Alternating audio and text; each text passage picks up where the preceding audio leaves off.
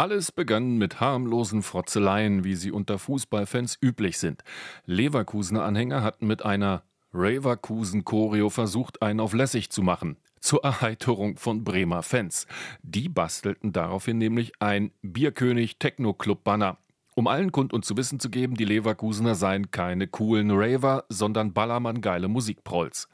Diesen Affront wiederum beantworteten Fans des Tabellenführers mit dem Corpus Delicti. Es gibt viele Musikrichtungen, aber nur zwei Geschlechter. In Anspielung auf die vermeintlich linkswoge Gesinnung der Werder-Gemeinde. Für die DFB-Inquisitoren eine Ketzerei ewig gestriger Fußballteilnehmender. Das Urteil des Gender-Strafgerichts Verstoß gegen die Rechts- und Verfahrensordnung in Bezug auf geschlechtliche und sexuelle Identität, deshalb 18.000 Euro Geldbuße. Bravo, applaudierte die Sportsprecherin der Grünen, Tina Winkelmann, denn das Plakat sei menschenverachtend. Schwachsinn hoch neun.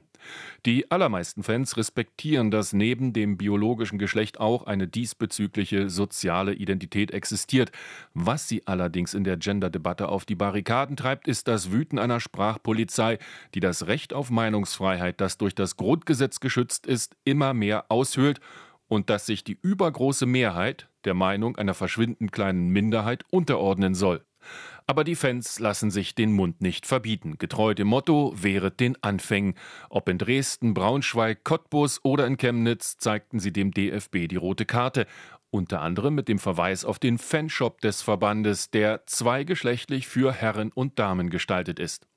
Und da wir noch nicht gänzlich in mittelalterliche Zeiten zurückgefallen sind, dürfte einer Aussage der bekanntesten Biologin Deutschlands, Christine Nüsslein-Vollhardt, selbst vom DFB eine gewisse Relevanz nur schwer abzusprechen sein.